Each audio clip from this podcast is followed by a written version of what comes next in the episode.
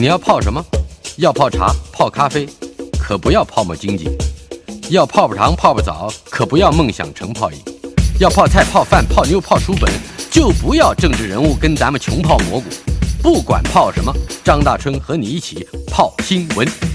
台北 FM 九八点一 News 九八九八新闻台，位于美国洛杉矶的好莱坞标志 Hollywood Landmark，又称作 Hollywood Sign，在一九二三年的十二月八号首次亮相，到今年刚好是整整一百年。好莱坞的这个标志原先是写作 Hollywood Land，一共有十三个字母。除了 Hollywood 之外，后头还有一个 L A N D，是用来推广一个建在好莱坞区山丘上的地产项目。一九四零年代初，字母 H 在一宗事故里头被毁坏了。到了九年之后的一九四九年，好莱坞商会和洛杉矶市这个公园部门合作维修好莱坞的标志。他们那时候计划就把这个 L A N D Land 删去，只留下 Hollywood，让标志变成了代表整个好莱坞地区，而不是当年的地产项目了。在洛杉矶的电影产业崛起之后，原本只计划使用一年半的好莱坞标志，竟然一直被保留到今天，也出现在非常多的电影和故事之中。来。我们今天进行的单元就是影剧特工队，来宾夜郎，Facebook 粉丝专业译文笔记 Doctor Strange Note 的版主，主题就是百年转折，也包括二零二三年改变好莱坞的几个风向。首先，叶叶郎对于 Hollywood Landmark 有什么可以补充的故事吗？呃。主要是一百年这个时间点还蛮有趣的，因为那一年正好是迪士尼公司刚刚创立的那一年，所以迪士尼是在今年正好庆祝一百年。一百年。然后我记得华纳也差不多在那个时间点前后差不多刚开张，然后好莱坞那个时候其实已经已经出具模型，然后这一年为什么会有这个房地产项目，也是因为就是各种的建设在加速开发，比如说大家现在熟悉的洛杉矶体育馆是那一年盖的啊，然后穆荷兰大道那个。那个电影里头那那一条路呢，其实也是在那一年开的。那这显示的是那个时候好莱坞正准备要开始热闹起来，然后崛起啊，正要迎接这个事情。然后一百年后的今天，其实好莱坞其实是在一个十字路口。嗯，今年本来我们大家都觉得说，呃，大概 COVID nineteen 就是到去年底慢慢进入尾声，然后今年可以说是差不多结束了。嗯，然后大家觉得说，哎，会不会终于在今年 COVID-19 结束以后，好莱坞会不会开始恢复，完全恢复到二零一九年那个最高峰，那个有史以来票房的最高峰？那实际上今年，呃，实际上的剧本跟这个完全不一样，然后发生了非常多新的趋势跟新的变动啊。是，所以我想说，利用我们今天刚好到年底的时间来回顾一下今年发生了哪些事，然后这些事呢，明年会怎么影响我们大家的娱乐生活？还有没有另外一个产业啊？包括包括产业内容、区域。也就有一块地，呃，还有一群一百年不停息的代代相承，呃，有点像接力赛跑一样的，一一一一波接一波的人物，有没有还有别的产业也出现过这样的场景，或者是有这样的一个嗯群集合性的魅力？好像没有啊，真的。而且要持续一百一百年，而且它是一百年都是这个产业运转的中心，而且也是全球的中心。没错，就是说大家怎么样都会想到哈，总会想到，不管是 Bollywood 或者是韩国那个釜山，对，呃，这看起来大家都直追着这个遥远而巨大的星云，在围绕着旋旋转。我们今天的这。讲二零二三年改变好莱坞的四个风向，事实上，在过去我们这节目的影剧特工队这个单元里面，也都差不多反省过了，是吧？呃，对，我们有点像是回顾一下今年我们聊了哪些大事，同时这些事呢，因为距离我们一开始聊其实过了一段时间，也帮大家更新一下有没有什么新的进展。更新之前，我觉得最重要的一件事情就是。从前有个录影带店这本书，这这本书是叶郎的作品，获得了二零二三年 Open Book 好书奖啊，呃，年度生活书是不是？恭喜恭喜叶郎，谢谢谢谢大春老师。我们我们这个单元没有问题的，这个我们这个单元眼光独特而卓越啊，一眼就看出来叶郎他的作品不但好读，而且非常值得收藏，而且也对我们所关心的电影事业有着相当全面的关照。好，我们来看看二零二三年本来被当成是这个实际上发生的这个风向。呃，应该是相当混乱的，对不对？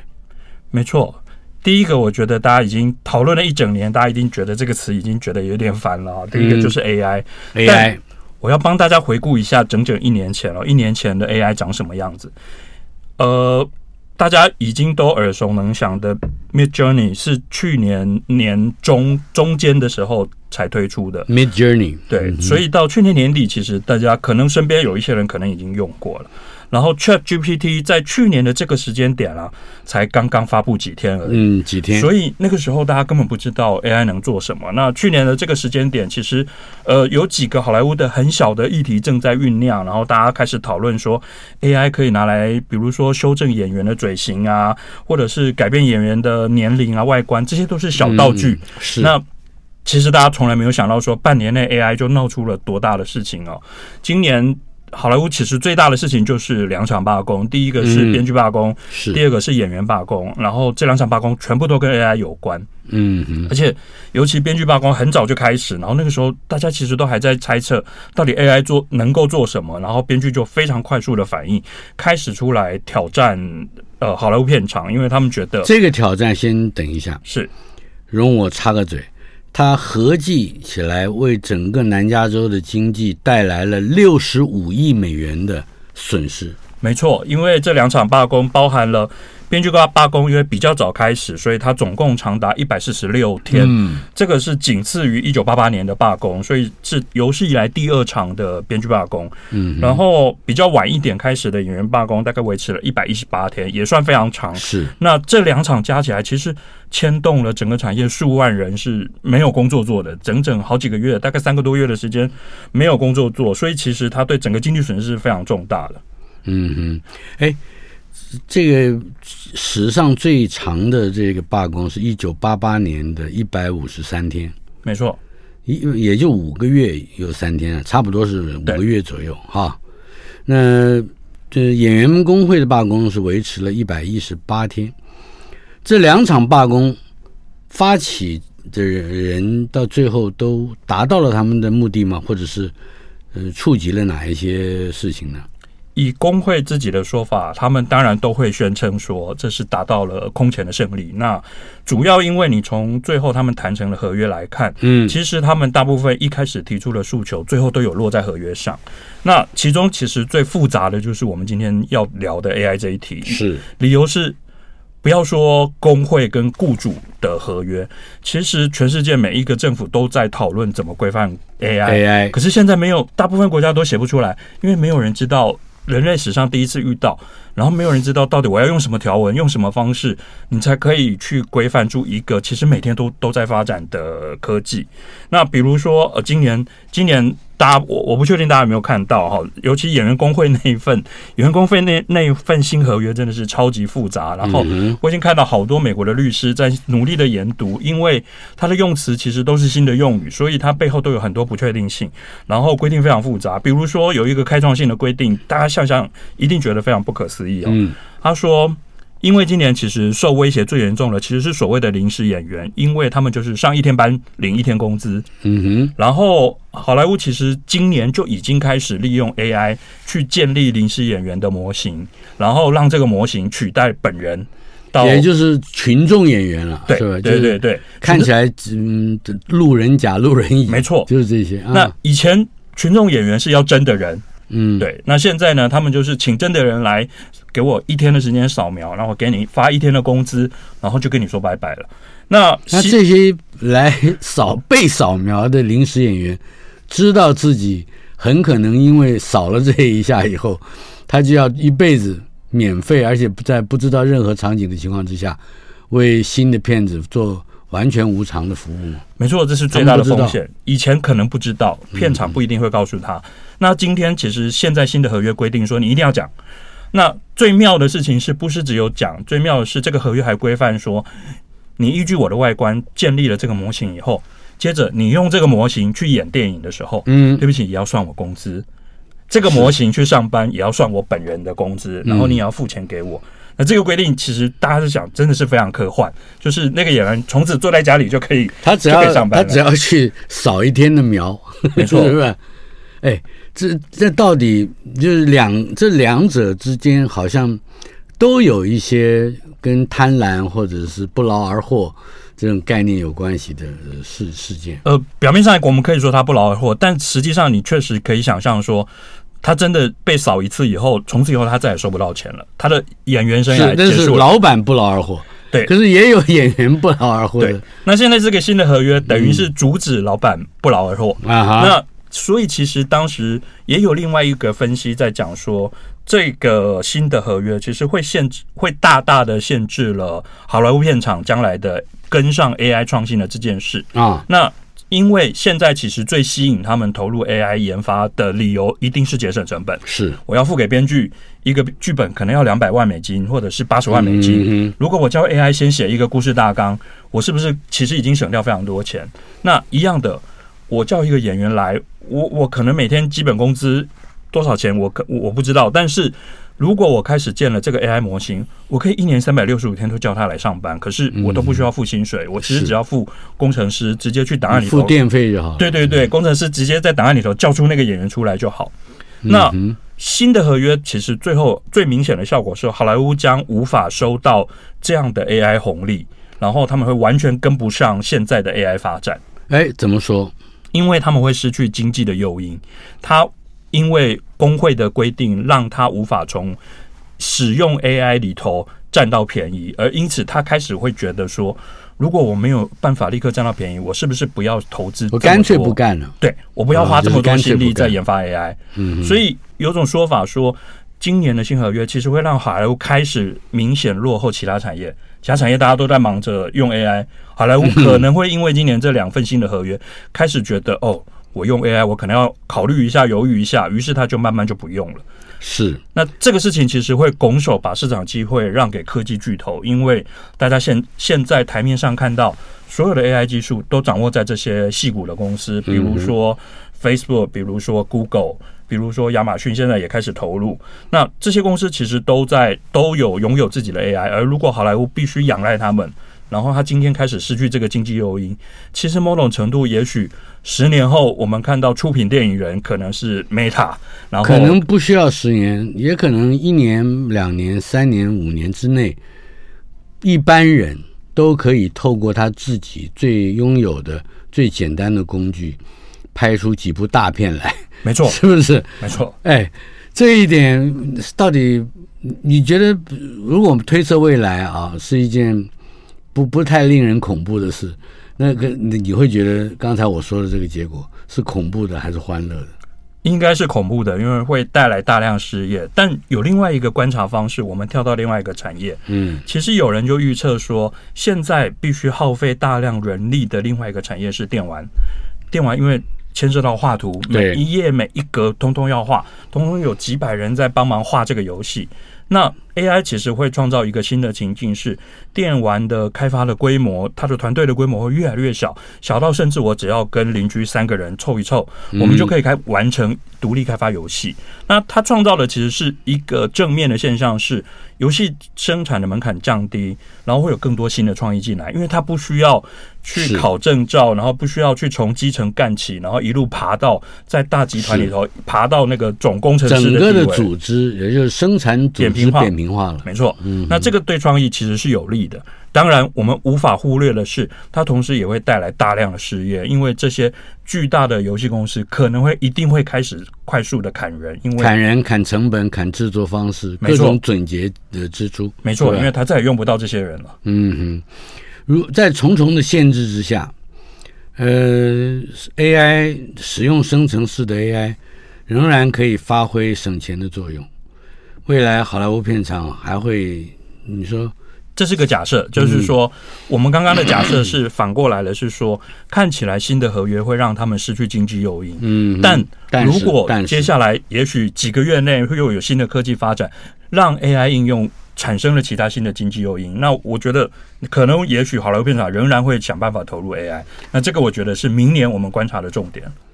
我我虽然对于后面的三个话题也迫不及待的想要再进入啊，但是我对于 AI 能够带来的。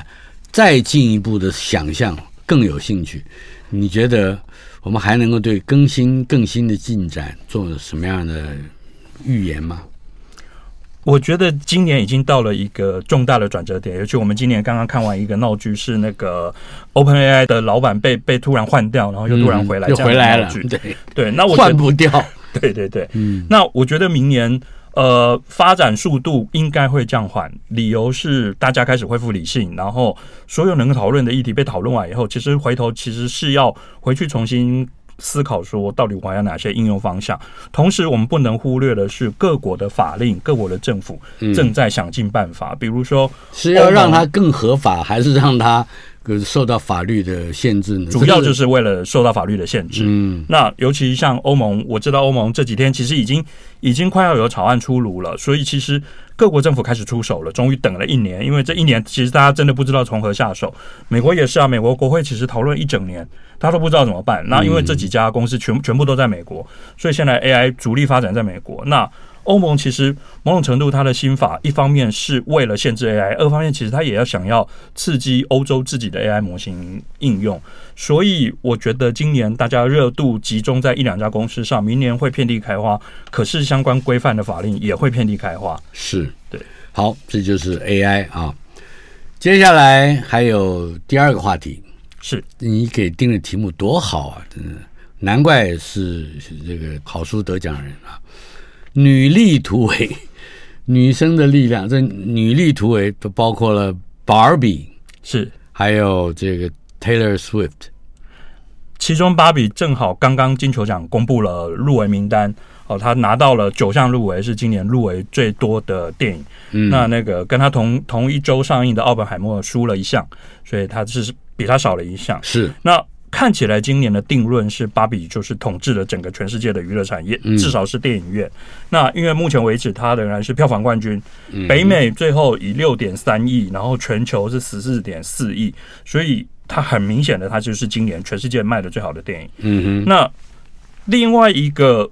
Taylor Swift，我们其实最近都很热烈的在谈这个议题，所以简单的带过就是，虽然说他的电影最终北美票房是一点七亿美元，所以只列到十一名，可是我们真正在乎的是它的经济效益，因为这整个片子只有一千五百万美金的成本，而且他只花了一百多万打广告，然后所以它的经济效益是非常惊人的。同时，我们也不能忽略说，Taylor Swift 在今年已经正式成为。人类史上第一个因为巡回演唱会，一个系列的巡回演唱会而票房收入超过十亿美元的艺人，三百亿台币，对，非常可怕，可怕。所以今年整个娱乐产业来说，就是这两个女人在发威。那反过来看，其实我们某种程度觉得说，这是一个翻转的趋势。那理由是，其实整个娱乐市场，包括尤其是美国社会，在在在川普执政之后，其实某种程度一直在往保守派的气氛在推。那包含有一些媒体，比如说福斯电视台，或者是马斯克后来买下推特之后，其实一直用这种比较保守的文化在声量被放大。那尤其很多呃弱势性别。多元族群的权益其实都会在文化上变得声音变变得很弱势。比如说，现在美国堕胎权是在很多州是不合法的。嗯，比如说很多多元性别在文化上都会被压抑。那今年这两个女生打破了这个界限。那我觉得我们先来更新一下进度哈，尤其芭比，芭比已经是半年前的事。对，我们更新一下进度，就是她已经金球奖入围，可是同时我们也必须说。芭比这样的热潮可能是一次性的事件，那理由是这个导演现在 Greta Gerwig 正在忙着帮 Netflix 拍片，他在拍重拍那个《纳尼亚传奇》那个奇幻小说，是。然后这个女主角 Margot Robbie 其实现在她好像正在跟那个 Ryan Gosling 也是同样是芭比的男主角哦，正在拍《瞒天过海》的前传哦。对，那。那个 Ocean 多少的 Ocean Eleven，对对对。那正好他也这两天有发言说，在暗示说，哎，他觉得芭比的故事差不多了，好像没有没有需要续集了。对，那所以我觉得他这是聪明的，没错 啊，因为芭比再怎么重来，嗯、呃，也不见得能够有正另出新意。所以我觉得芭比其实有可能是个特殊个案，它跟整个社会气氛并不代表整个社会气氛正在转变。嗯，那为什么我说它是特殊个案呢？因为这个电影应该来自于行销团队的功劳，行销团队很巧妙的。隐藏了这个电影背后有关女权的议题，所以很多美国看起来好像还是一个蛮进步思维的一这个电影，看起来很欢乐、嗯。对，然后很多美国保守派的观众其实买票进到电影院以后才知道说，哦，这里头有非常多女权的议题在里面，所以他来不及表示说他很反对这个电影。嗯，然后美国的社会舆论也大概上映的两三周后才有一些反对的声音出来，所以其实某种程度他透过这样的操作来。让电影想办法先突破重围。可是今年我们看到美国电影市场的气氛，其实有另外反向的气氛是什么？比如说小美人鱼，迪士尼的小美人鱼，真人版的小美人鱼。然后迪士尼刚刚上映，票房非常惨烈的《惊奇队长》第二集。是。那这两个电影其实都是因为女性为主角，然后使用了多元族群的演员，而因此其实受受到了各种网络舆论上的羞辱。所以其实。呃，今年你没有办法从芭比去推算说，其实好莱坞的市场被修正了，它仍然是一个保守派的声音，其实非常充斥的一个市场。但比较乐观的议题，我觉得是在 Taylor Swift 身上。嗯，那当然，因为 Taylor Swift 这个风潮并没有结束，他明年还要继续唱，他还有一整年，嗯所以他还会继续每一场净赚一千三百万美金，破他的记录。没错。稍后片刻，我们进一段广告，马上回来。台北 FM 九八点一 News 九八九八新闻台影剧特工队单元，我们的来宾叶朗，Facebook 粉丝专业译文笔记 Doctor Strange Note 的版主，也是从前有个录影带店刚刚获得二零二三年 Open Book 好书奖的年度生活书，再一次恭喜叶朗，叶朗为我们带来的今天的话题是百年转折。二零二三年改变好莱坞的四个风向，第二个风向女力突围，Barbie and Taylor Swift。我们把这个结论稍稍再清楚的勾勒一下。这个我当时下标的时候，我在女力突围打了一个问号，就是我们刚刚其实有提到说，芭比其实只是一个个案，嗯，它并没有代表整个市场有有有什么转变。但我觉得照这个 Taylor Swift 身上，我们开始可以把这个问号拿掉，因为。看起来真正的女力突围指的不是这两个女生，真正的女力其实是 Taylor Swift 的粉丝，这些成千上万的粉丝。那理由是，不论他们今年在电影的市场或者在演唱会的市场聚集起来发威，这个其实是一个新的现象。理由是我们过去看到演唱会的真正的主力观众不是他们。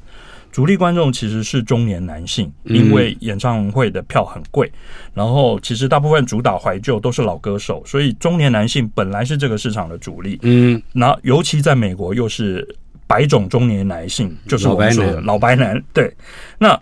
Taylor Swift 的粉丝今年的火力展示啊，其实我们可以继续观察，明年我们或许会看到这群年轻的女生，她们的消费力怎么样在电影市场上，怎么样在演唱会市场上继续发威。因为我们刚刚也才看到那个 Beyonce 的演唱会电影刚刚才上映，刚刚才上映一个多礼拜，其实票房也非常好。对，嗯嗯。不过这个 Margot Robbie 也很厉害啊，就是我觉得她也不是一个。泛泛说，哎，美女，或者说这个演员，确实，他他投入监制以及发挥更大的行销上的影响力，这件事情也以前也没有什么人可以做到。没错，其实呃，好莱坞的女明星其实很多人都曾经尝试过，嗯，然后很多人都失败过，比如说呃，山卓布拉克，以前他其实也知道说。作为一个女性演员，她经常会在选角上会吃亏，经常会被分配到花瓶的角色，所以她也自己开过制制片公司，但相对来说没有那么成功。那 Margot Robbie，我们可以等着期待她的制片公司将来会有什么样继续的发展。是，接下来剧情逆转，这是另外一个风向。也就是知名的大片，不管他拍二级、三级、四级、五级，呃，好像到了不能不变的时候，会带来观众意想不到的惊奇。有些时候，这些惊奇展现在市场上是成功的，嗯、呃、但是应该还有一些呃有趣的发展，对不对？今年最大的剧情逆转，其实就是这些老 IP 完蛋了。老 IP 对，比如说。比如说，今年我们可以看到，今年也有三部电影是是非常指标性的票房失败哦。第一个就是刚刚上映的《惊奇队长二》，嗯，那它票房非常惨，然后连成本都可能在电影院连成本都赚不回来。那第二部就是印第安纳琼斯的第五集《命运轮盘》，嗯，这个电影其实也卖得非常凄惨，然后同样也是成本没有赚回来。是。那第三部是过去从来没有败绩的《不可能的任务》，不可能任务。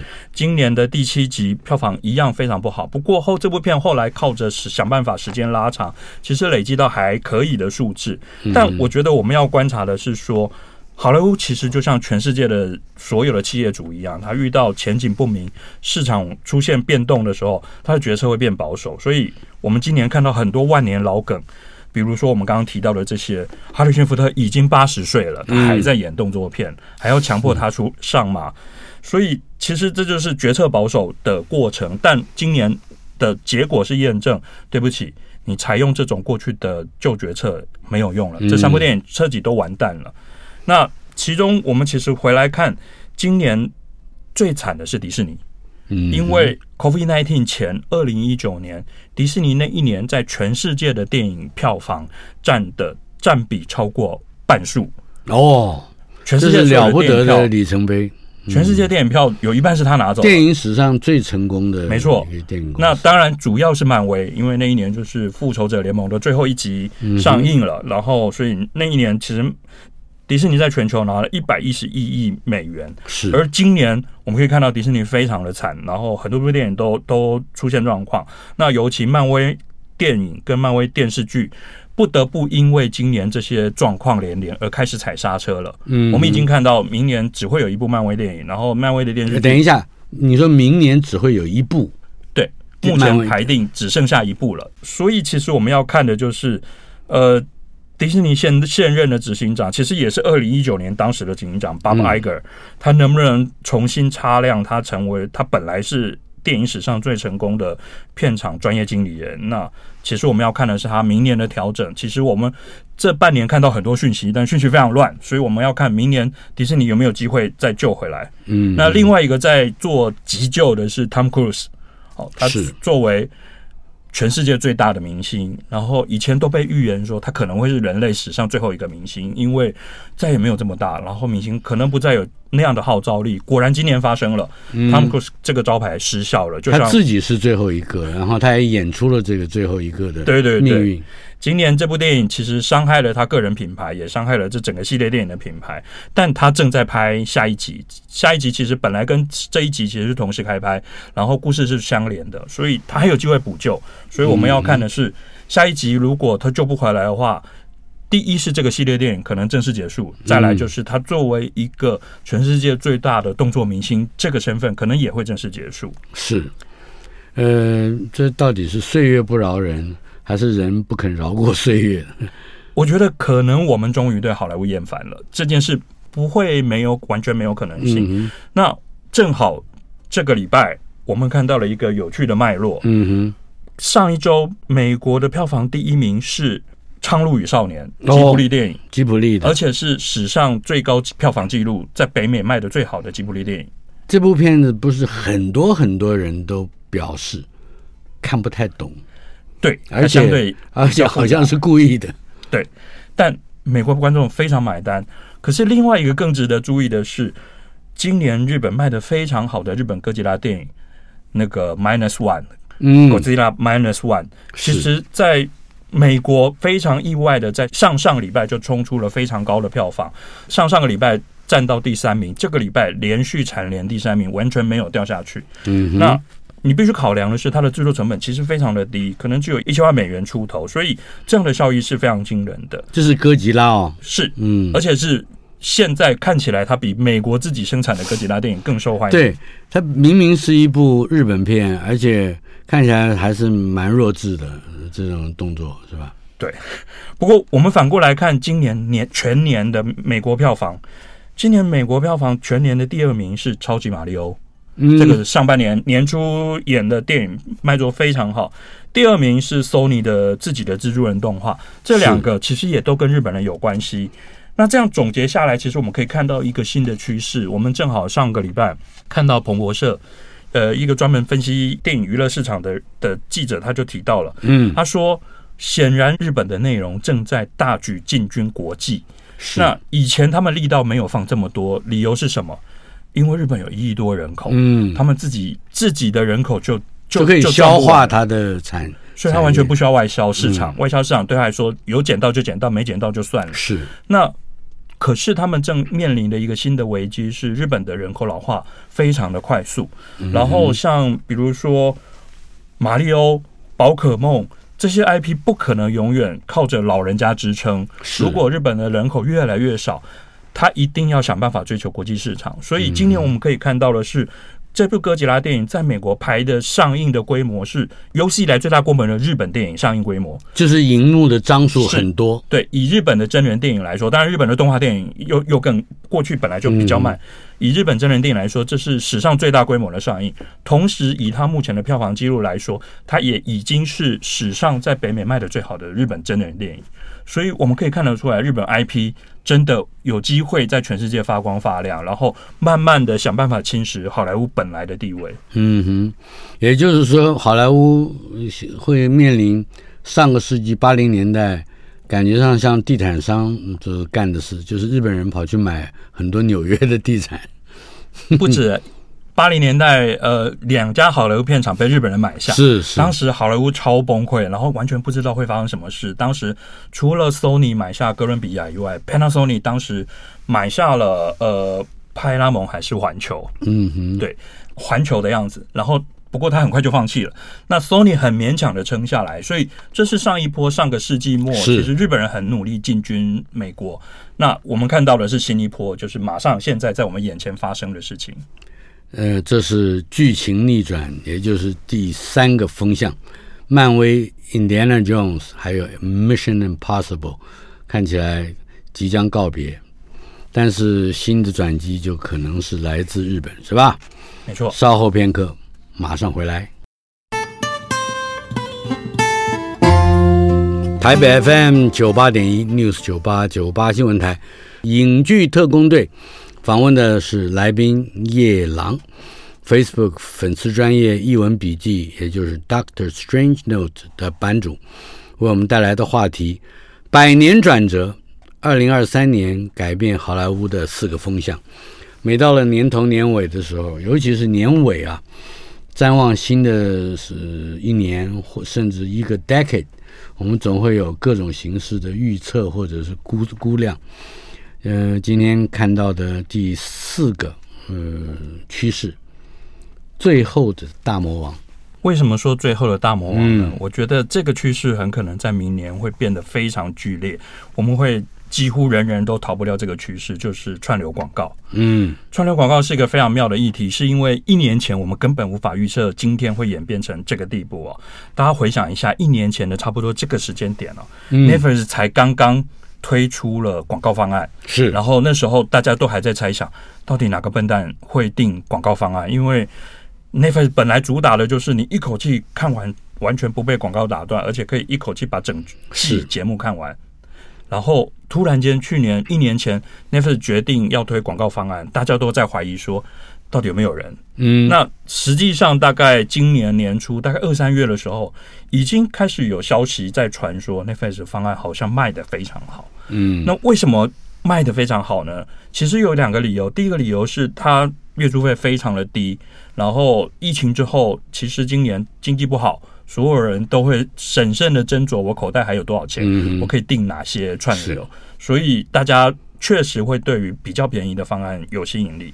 但第二个其实更有趣，是因为他从广告赚到的钱，消费者看不到，所以消费者不会明显感受到说，哦，我被剥夺了。实际上，Netflix 发现说，哎，广告很好卖，然后很多广告主愿意来下，因为我们的节目比电视台更多人看，所以广告主愿意出很高的费用。嗯，那所以其实今年 Netflix 于是他补了第二刀，补了第二刀是什么？这也是今年最热门的话题之一哦。嗯，Netflix 开始查器共用账户的人。哎。没错，一个家庭里面就你就是谁看就是谁看，没错，你不能跟你妈妈分享，没错。而且那时候我们其实有分析过说，说大家都要猜他到底要怎么执法，比如说他到底要怎么知道你是不是真的住在同一家。嗯、那后来我们才知道说，Netflix 用了一个有一点扭曲的方法，就是说，呃，如果你没有跟这个账户的主人呢看起来不是住在同一个地方呢，你每隔几个礼拜，你的账户就会被锁起来。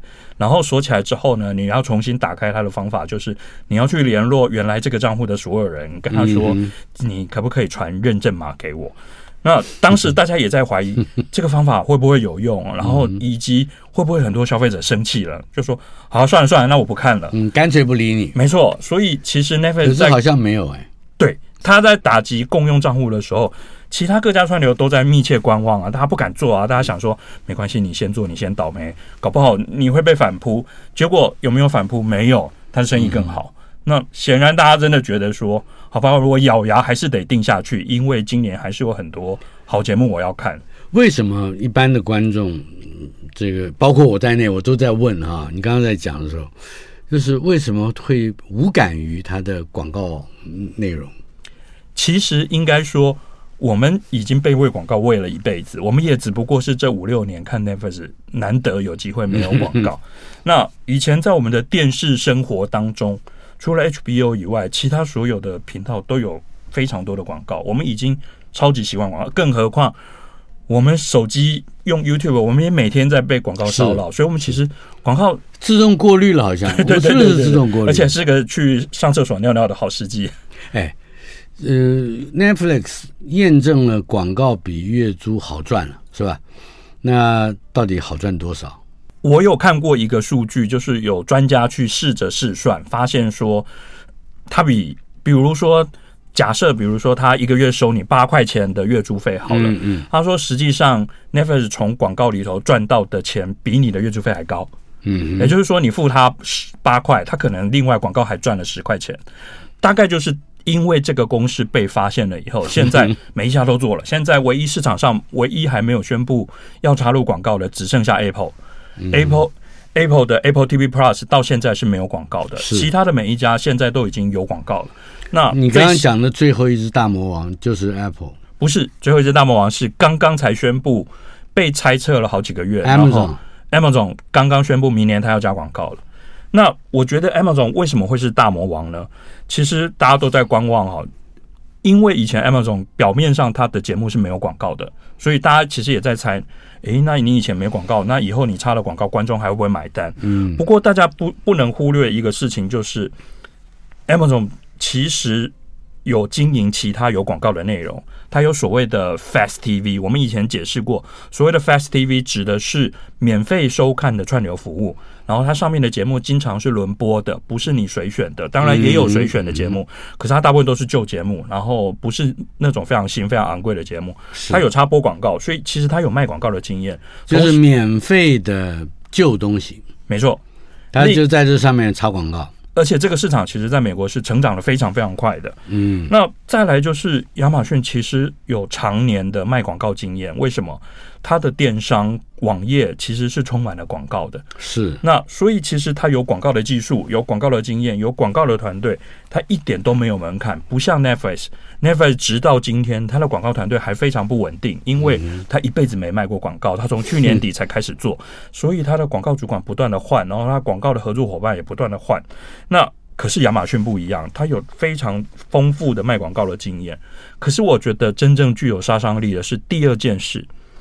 第二件事呢，我们必须举一个亚马逊以前做过的旧节目哦。嗯，他在二零二零年，他去挖角了呃决战时装伸展台，呃 Project Runway，这是一个很有名的真人实境秀啊。他把那个团队挖角过来，做了一个节目叫做 Making the Cut。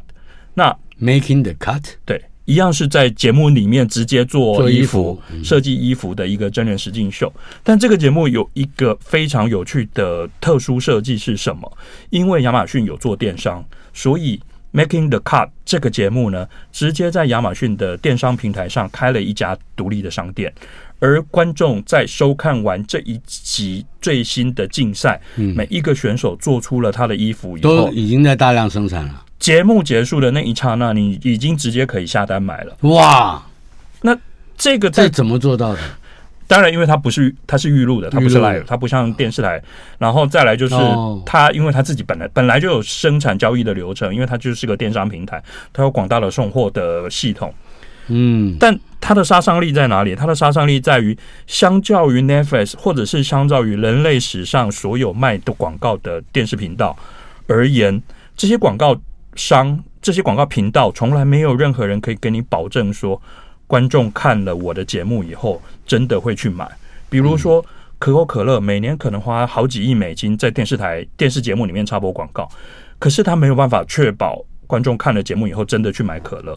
可是亚马逊可能会是人类史上第一个，他会跟广告主说：“我跟你说哦，八百个收看的人呢，最后会有六十个人在点击，直接在你节目结束的时候已经完成交易。所以，甚至节目结束的那一刹那，这个太吸引人了。我的商品已经上路了，准备送货送给他。而且他选择的 Making the Cut，也就是这个制作衣服的这个题目，太妙了。”因为它正是领导流行或者是领先流行的最重要的实践，时装，没错，服装。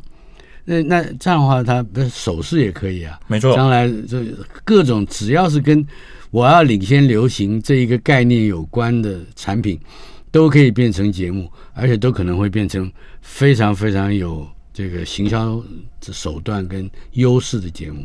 没错，所以亚马逊目前为止非常低调。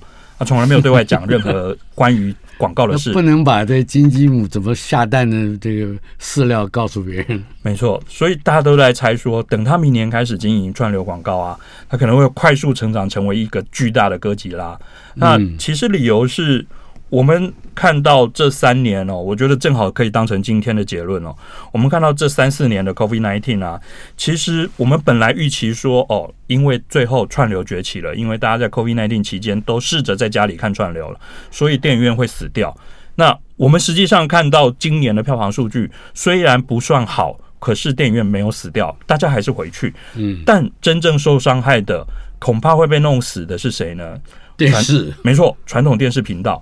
那理由是广告主开始发现观众都跑了啊，那我干嘛下广告给你？那电视台其实常年来半世纪来都是完全仰赖广告费在维持营运的，所以当观众开始跑了，然后广告主跟着跑了，这些广告主开始捧着钱，我要去哪里投？我要去哪里找到一样的观众？这些观众去哪里，我就要跟着投去哪里。所以他们其实都捧着钱在找串流哪里我可以下广告。嗯，所以如果亚马逊。开始做到了这样的这么高效率，直接可以明确有转换率的广告啊！我相信整个几百亿美金的广电视广告市场有可能会快速的流向他那边去，所以连 Netflix 很可能都会输给他。呃，如果从这个结论上出发来仔细观察一下，呃，我们把稍稍离题一下，不要讲全世界的怎么这么多啊现象。就这四个风向来看，尤其是最后一个，台湾应该如何去整合他自己的各种形式的节目，呃，呃，广告以及呃对观众的服务分配。台湾其实比较麻烦，就是说台湾市场规模比较小。然后，而且我们对新的技术变化其实反应会稍微慢一点点。那加上，其实台湾今天电视频道的娱乐生活最受到最严重威胁，其实是 NCC 哦。NCC 巩固了一个僵化的有线电视系统的一个法规框架，所以它其实正在失去应变这样的趋势。所以我们可能要等到真的彻底观众跑光了，我们电视台把 NCC 给废了。我们的电视台才会想办法自己急救自己，然后想办法转到网络上，转想办法转到新的管道去跟观众接触。理由是真的剪线潮已经在发生，然后可是我们传统的法规框架其实还仍然在努力捍卫有线电视系统业者的框架。是我回头想一想，我已经多久没有看传统电视了呢？没错，我也我也十几年没有有线电视了。哎，NCC 还不赶快废掉吗？thank you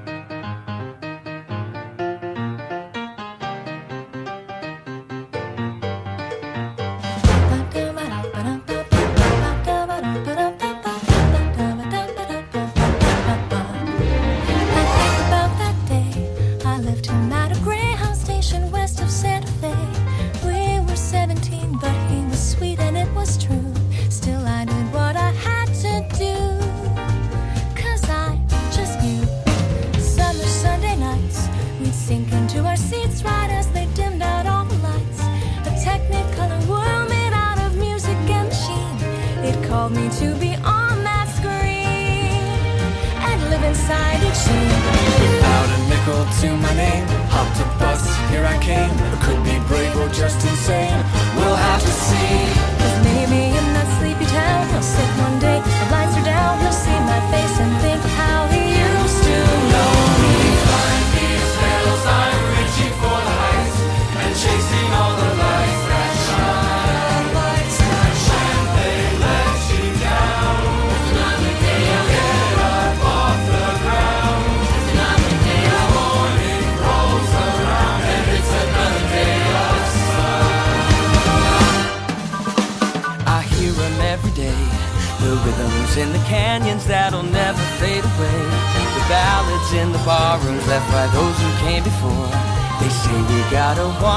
more. So I bang on every door. And even when the answers no, when my money is running low, does he make any love? Are all I need? And someday, as I sing the song, a small town kid'll come along. That'll be the thing to push him on and go, go.